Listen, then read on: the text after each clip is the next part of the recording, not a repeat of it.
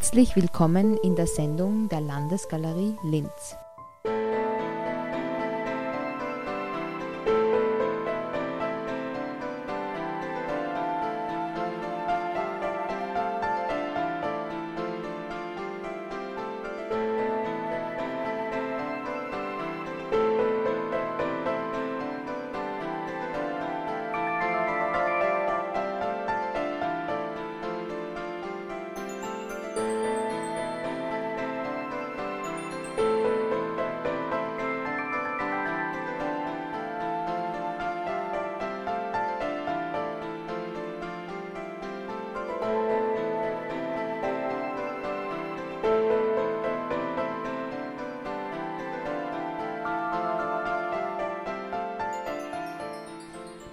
Bevor wir zu den beiden Ausstellungen kommen, möchte ich Sie noch auf eine Kooperation, auf ein neues Ausstellungsformat hinweisen, das wir im Musiktheater veranstalten. Die Landesgalerie hat eine Reihe in der Foyergalerie im Musiktheater.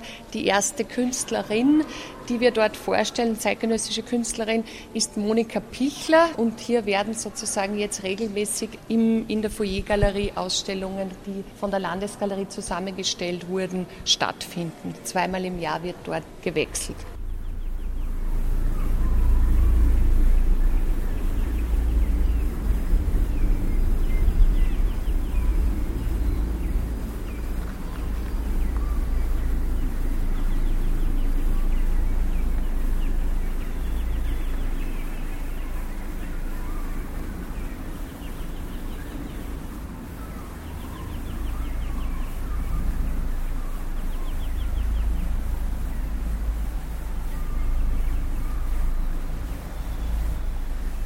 Die Ausstellung hier in der Linzer Landesgalerie heißt Topoi, von griechisch Ort, Orte, und ist tatsächlich im doppelten Sinne ortsbezogen, weil es zum einen insgesamt vier Ausstellungen gibt, äh, die seit dem letzten Jahr an vier verschiedenen Orten in Ausstellungsräumlichkeiten in vier verschiedenen Ländern gezeigt worden sind und auch, weil es hier eine neue Arbeit gibt, die sich ganz spezifisch mit dem Ort des Landesmuseums, der Landesgalerie und auch einem Ort außerhalb von Linz, Dornach-Sachsen beschäftigt.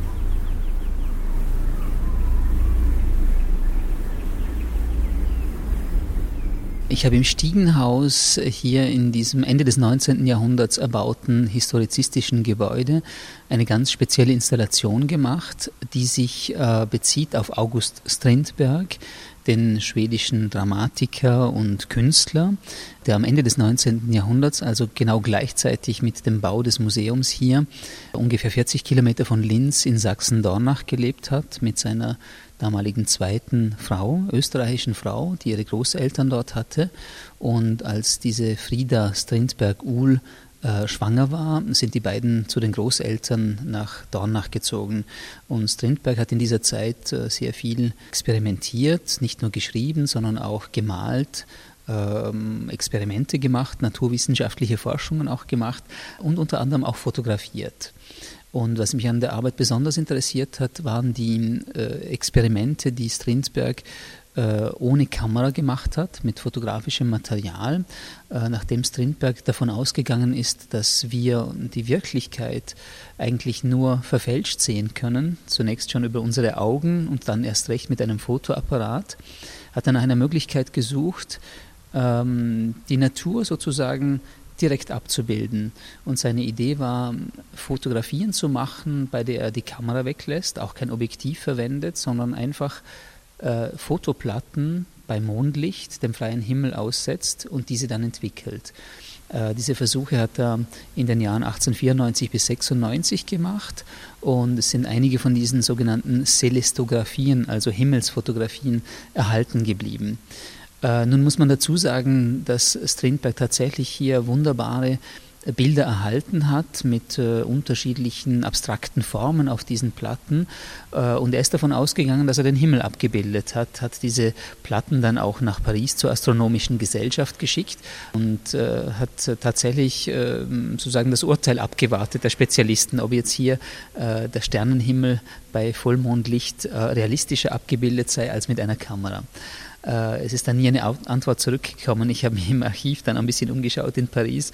Dort ist nur sozusagen dann festgestellt worden, Herr Strindberg schickt aus Dornach Celestografien, aber wir wissen nicht so recht, was wir damit anfangen sollen.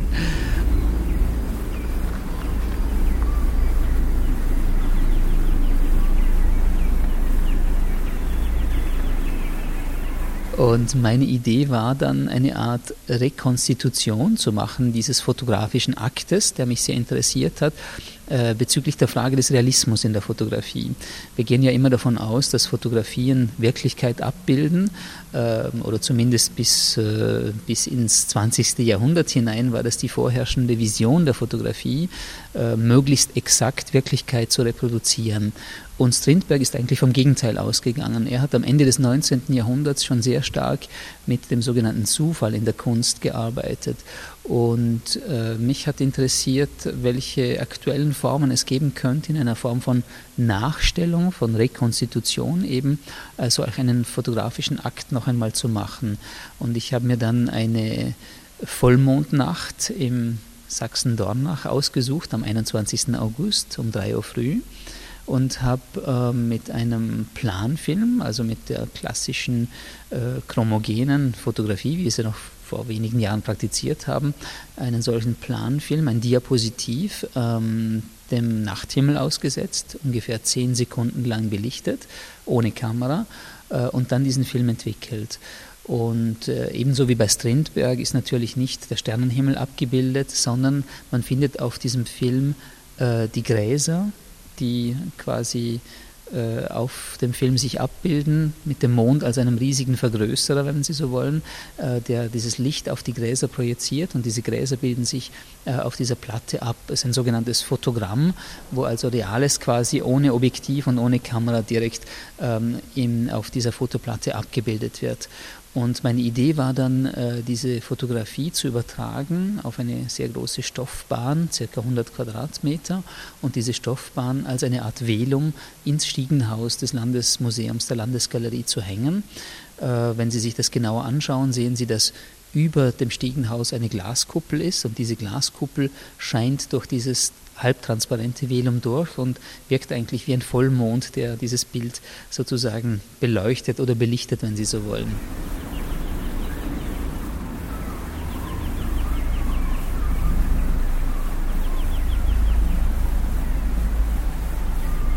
Und ja, dieses Bild ähm, verändert sich mit der Lichtsituation. Man könnte auch sagen, das funktioniert wie ein großer Leuchtkasten. Untertags, wenn es viel Sonne gibt und viel Licht, dann ist äh, dieses Bild quasi transparent oder fast völlig transparent. Man erkennt kaum, was da drauf zu sehen ist. Und äh, je dunkler es wird, desto mehr erscheint sozusagen das Bild. Also dieses Bild verändert sich äh, mit der Lichtsituation und das hat mich natürlich speziell interessiert.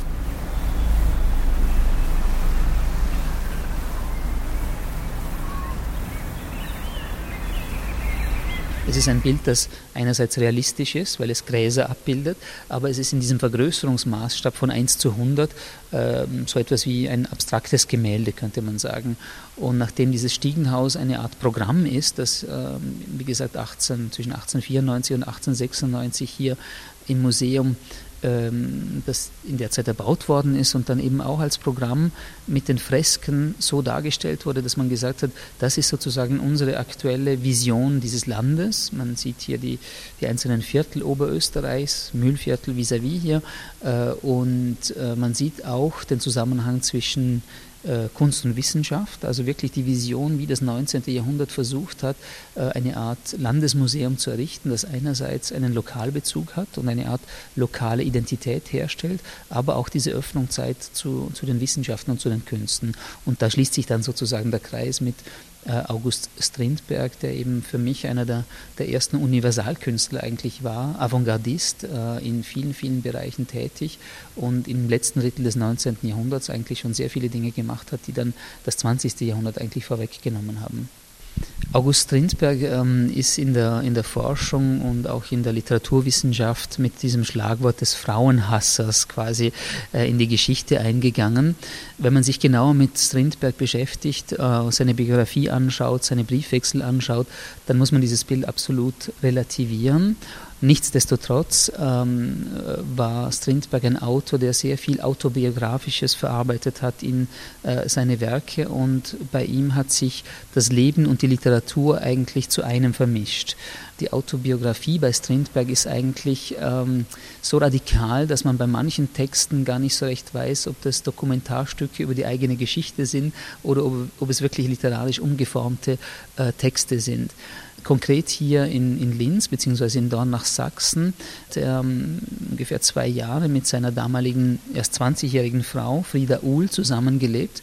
Und diese Frieda Uhl war eine Tochter aus gutem Hause des Chefredakteurs der Wiener Zeitung in den 1890er Jahren, hatte die besten Schulen besucht, Klosterschulen hauptsächlich, war dreisprachig und war eine Art äh, sehr junge femme fatale, könnte man eigentlich schon sagen. Und als Strindberg in einer Krise nach seiner ersten Ehe, Anfang Mitte 40, diese Frieda Uhl kennenlernt, kommt es äh, zu einer sehr intensiven Liebesgeschichte.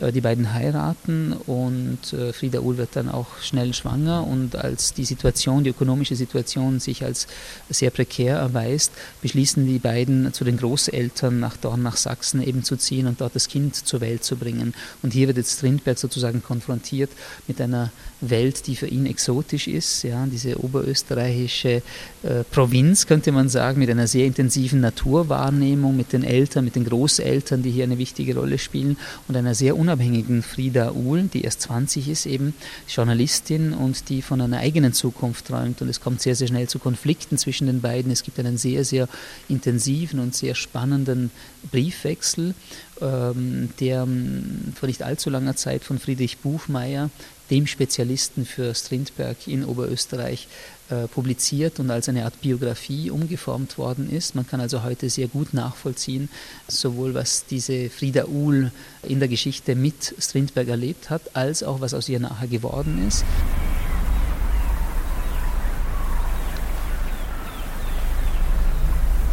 Äh, Frieda Uhl, eine äußerst interessante Biografie gehabt, ist dann allerdings sehr unbekannt und fast verarmt, könnte man sagen, 1942 äh, gestorben, hatte zwischen dieser Periode Ende 19. und in den 40er Jahren noch einige sehr, sehr spannende Abschnitte in ihrem Leben, ähm, war in London, in, in den USA auch, äh, hat Theater und Clubs gegründet, also eine Art femme fatale, auch könnte man sagen, für die Szene der damaligen Kunst. Eine sehr, sehr spannende Biografie, die man immer vergessen hat oder die man ähm, sehr negativ geschrieben hat, weil man immer nur auf den großen Strindberg geschaut hat.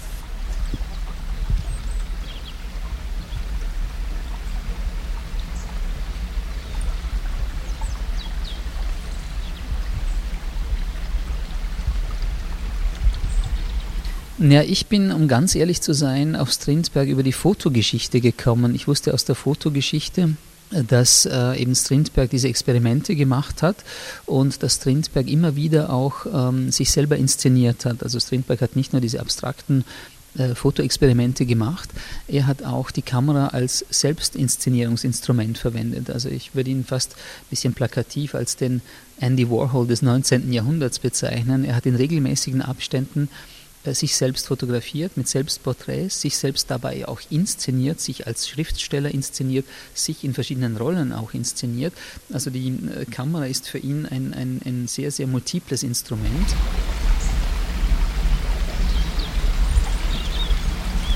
Und ähm, ein sehr guter Freund von mir, Clément Cheroux, äh, Spezialist für Fotografie im 19. Jahrhundert, hat schon vor circa 20 Jahren ein grundlegendes Buch geschrieben über Strindberg und die Fotografie. Und äh, diese Geschichte hat mich eigentlich immer begleitet. Und wie ich dann nach Linz gekommen bin, um die Ausstellung vorzubereiten, habe ich realisiert, dass dieses Dornach eigentlich nur 30 Kilometer von Linz entfernt ist. Und Zufall oder nicht, äh, ich dachte mir dann, ich könnte doch dieser Geschichte ein bisschen intensiver nachgehen. Und äh, wie gesagt, zufälligerweise hat sich dann das so ergeben, dass es diese Zeit Zeitgleichheit zwischen dem Museum und Strindberg gibt. Und da dachte ich eben, dass Strindberg hier eine ideale Figur wäre, eben sich sowohl mit dem fotografischen als auch mit dem biografischen in Bezug auf das Haus hier auseinanderzusetzen.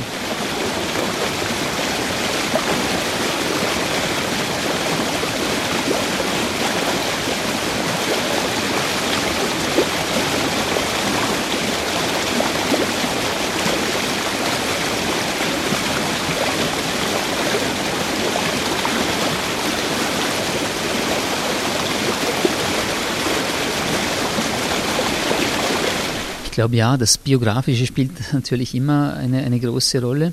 In Bezug auf meine Arbeit ist es so, dass diese Strindberg-Auseinandersetzung eigentlich eine mm, ja, Fortsetzung und gleichzeitig auch ein Neubeginn sein könnte. Wenn Sie sich die anderen Arbeiten anschauen, die hier in der Ausstellung hängen, sind das immer Arbeiten, die sich mit Geschichte und mit Erinnerung äh, auseinandersetzen. Äh, das kann zum einen biografisch sein, das kann aber auch kollektiv sein. Also es können Dinge sein, die sich mit ähm, enteigneten Möbeln von Jüden, jüdischen Wiener Familien äh, aus der Kriegszeit beschäftigen.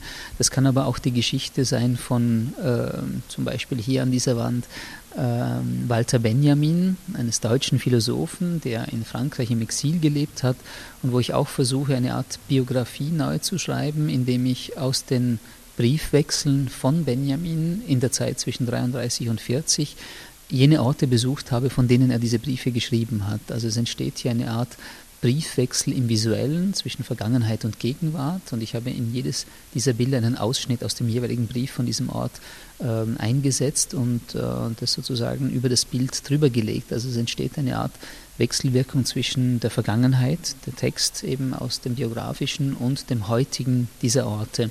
Und diese Strindberg-Arbeit ist ein bisschen eine Fortsetzung dieser Methode, quasi von Texten auszugehen, sich Orte anzuschauen. Topoi, ich habe es eingangs gesagt, eben die Beschäftigung mit Orten, mit der Wirkung von Orten eben und natürlich auch die Beschäftigung mit Biografien dass die eigene Biografie dabei immer auch eine wichtige Rolle spielt. Ich glaube, das kann kein Künstler äh, verneinen. Bei mir ist sie vielleicht nicht so ganz offensichtlich, aber wenn man ein bisschen tiefer graben würde oder die Briefwechsel oder Mailwechsel anschauen würde der letzten Jahre, würde man wahrscheinlich auch drauf kommen. Ähm, aber Spaß beiseite. Ich denke tatsächlich, dass äh, die, die persönliche Biografie ja immer auch im, im Kollektiven aufgehoben sein muss. Und was mich bei Strindberg eben so besonders interessiert hat, ist diese Frage, wie er äh, am, am, Zeitgeist dran ist. Strindberg ist wie ein, ein intellektueller Schwamm, der äh, unglaublich viele Reisen macht am Ende des 19. Jahrhunderts und zwar von den entlegensten Orten wie Sachsen bis zu den großen Metropolen wie Paris oder London.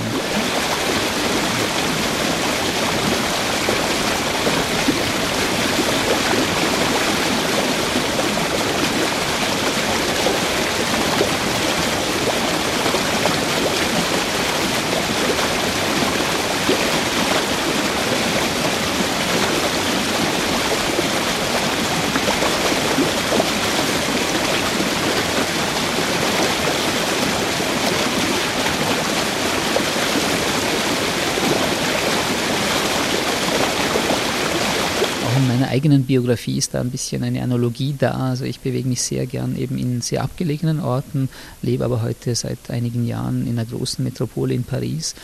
Und auch da war es sehr spannend eigentlich, weil Strindberg, nachdem er äh, Sachsen verlassen hat, äh, sich für ein paar Monate in Paris aufgehalten hat. Und auch da gäbe es vielleicht noch eine, eine Fortsetzung zu machen.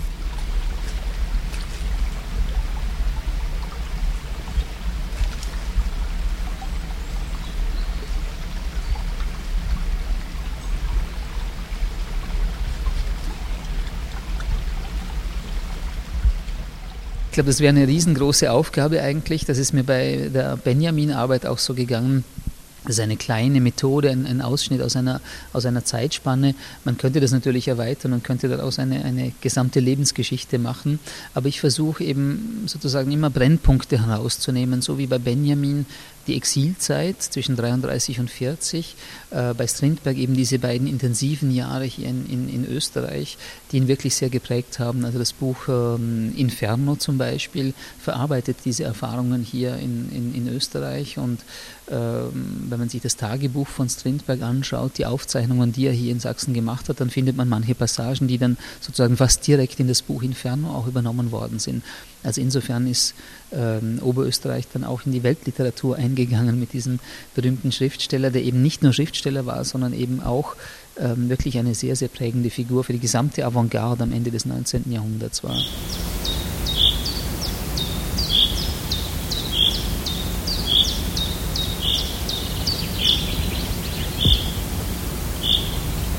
Diese Modelle zeigen, nachdem wir hier im letzten Ausstellungsort des Zyklus sind, die vier Ausstellungsräumlichkeiten.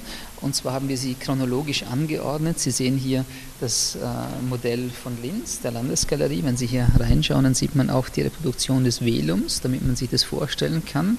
Es gibt hier ein spezielles System, das wir entwickelt haben mit diesen äh, Magnetfotografien, die es erlauben, eben ähm, an die einzelnen Wände ähm, auch diese Bilder zu hängen und auch zu testen und auch umzuhängen. Ähm, diese Modelle sind also eigentlich Arbeitsinstrumente für die Konzeption der Ausstellungen. Die sind alle im selben Maßstab gemacht und zeigen eben vier unterschiedliche Ausstellungsorte. Und die Idee war einerseits, diese Modelle für mich in der Konzeption der Ausstellung jeweils zu verwenden, also wirklich quasi die Ausstellungen zu inszenieren, von ihren Größen, von ihren Wirkungen, von der Zusammenstellung und dann in der letzten Station auch diese Modelle per se auszustellen und nochmal sichtbar zu machen, wie die Arbeit eben über vier Stationen sich entwickelt hat.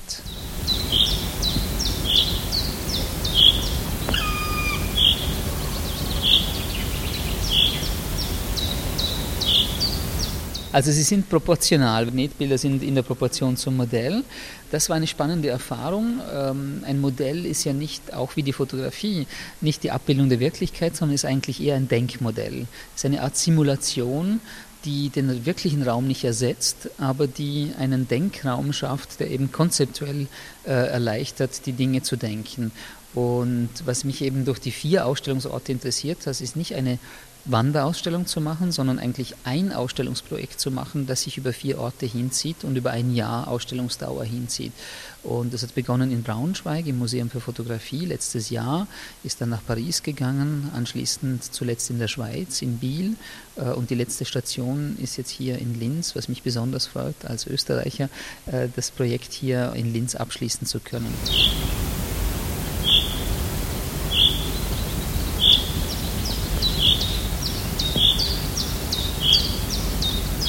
Dann gibt es, wenn ich so sagen darf, einen fünften Ausstellungsort.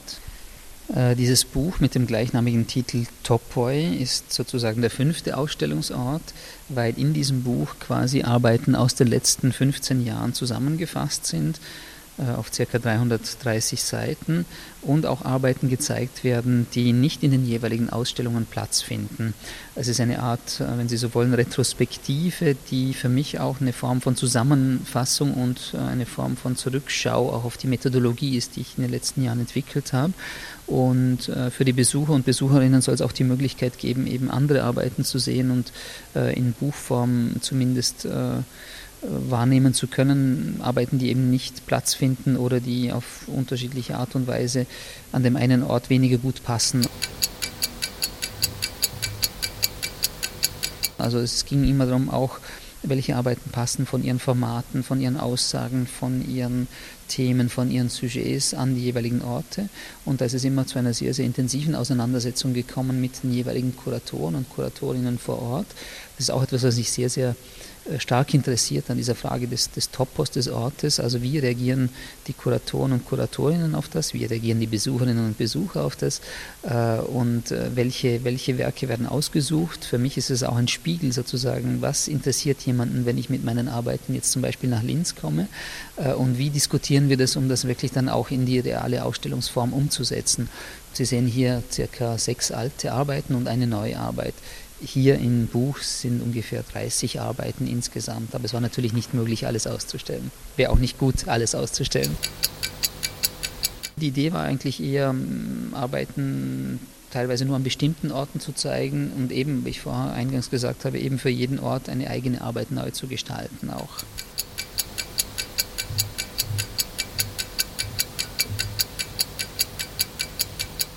Die Situation in Linz war so, dass wir einen kleinen Schwerpunkt gelegt haben äh, auf die österreichische Geschichte, wenn ich so sagen darf, und auf die Geschichte des Zweiten Weltkrieges, den Umgang damit, weil ich als Österreicher, der, äh, ich würde mal sagen, in der Erinnerungskultur der 80er und 90er Jahre aufgewachsen und sozialisiert worden ist, ähm, für uns damals in den 80er Jahren war die Frage der Erinnerung, der kollektiven Erinnerung, des Vergessens, müsste man auch sagen in Österreich, die politisch-künstlerische Frage schlechthin. Äh, ob das im Theater war, in den bildenden Künsten oder wo auch immer, die Auseinandersetzung mit dieser Vergangenheit, die uns damals eingeholt hat und die wir lange verdrängt haben, die war für mich sehr, sehr prägend für meine Arbeit. Und deshalb war es uns wichtig, hier zwei Arbeiten zu zeigen, äh, die sich damit auseinandersetzen. Die eine heißt Oradur, das ist eine Arbeit, eine der allerfrühesten Arbeiten von 1994, die beschäftigt sich mit einem Erinnerungsort in Frankreich, der von deutschen SS-Truppen zerstört worden ist in einem ähm, Kriegsverbrechen wirklich großer Dimension mit 650 ermordeten zivilen äh, Personen äh, und zum anderen eine Arbeit, die sich mit den enteigneten Möbeln von Wiener jüdischen Familien im Hofmobiliendepot auseinandersetzt. Das war mir auch sehr wichtig, einen Teil dieser Arbeit hier noch einmal zu zeigen. Es war eine Arbeit im Auftrag des Hofmobiliendepots 1999-2000 mit der Idee, eben äh, Möbel, die damals äh, wiedergefunden worden sind aus der Sammlung, äh, den damaligen Nachkommen der Opfer zu restituieren und gleichzeitig das zu thematisieren und mittels der Fotografie auch äh, einen Weg zu finden, eben sich mit dem auseinanderzusetzen. Äh, und das Ganze wird eingerahmt durch äh, eine andere Arbeit, die heißt Plan Américain beschäftigt sich mit 9-11, auch mit Objekten, und zwar mit Erinnerungsobjekten äh, an den äh, 11. September 2001 und an die Frage, wie wir über ähm, Souvenirs und Objekte versuchen, Geschichte zu erinnern. Und dann gibt es noch eine Arbeit, die auch äh, in Zusammenhang mit der Strindberg-Arbeit steht, die im Gang im Stiegenhaus zu sehen ist, die heißt Betrachterbilder. Da geht es ähm, um die Frage des Betrachtens von Bildern in einem ganz speziellen äh, Dispositiv, wie man in Frankreich sagt, nämlich dem Panorama. Es ist eine Arbeit, die beschäftigt sich mit dem äh, sogenannten Riesenrundgemälde in Innsbruck ebenfalls 1896 gemalt, auch zeitgleich mit dem Landesmuseum hier und zeitgleich mit der Strindbergschen Arbeit in, in Sachsen-Dornach.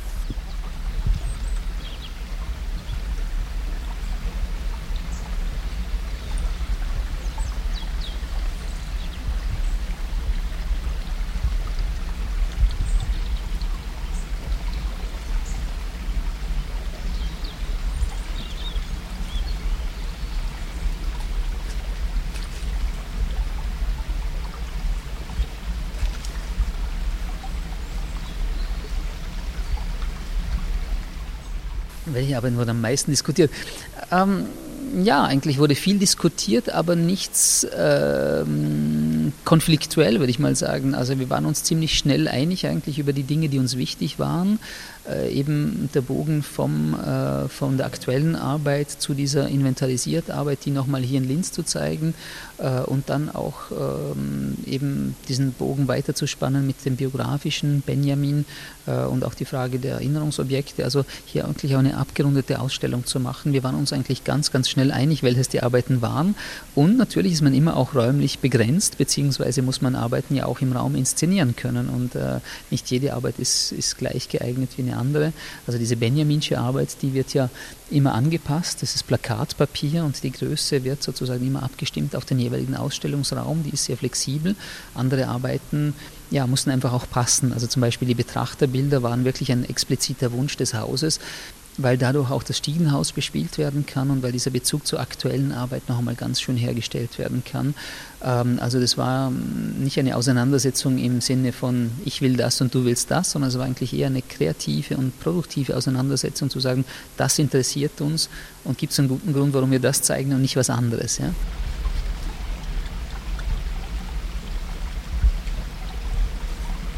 Die Zukunft ist derzeit sehr intensiv. Ähm, ich habe zwei Ausstellungsprojekte in Paris. Das eine ist im Palais de Tokyo und das andere im Centre Pompidou. Eine aktuelle Arbeit und eine etwas ältere Arbeit. Die aktuelle Arbeit ist eine Geschichte, die ich mit ähm, dem Philosophen Georges Didi Huberman gemeinsam mache. Auch da gibt es mehrere Ausstellungsstationen, das heißt Atlas Suite, und da geht es um die Frage der fotografischen Reproduktion von Kunstwerken. Ab Februar in Paris zu sehen.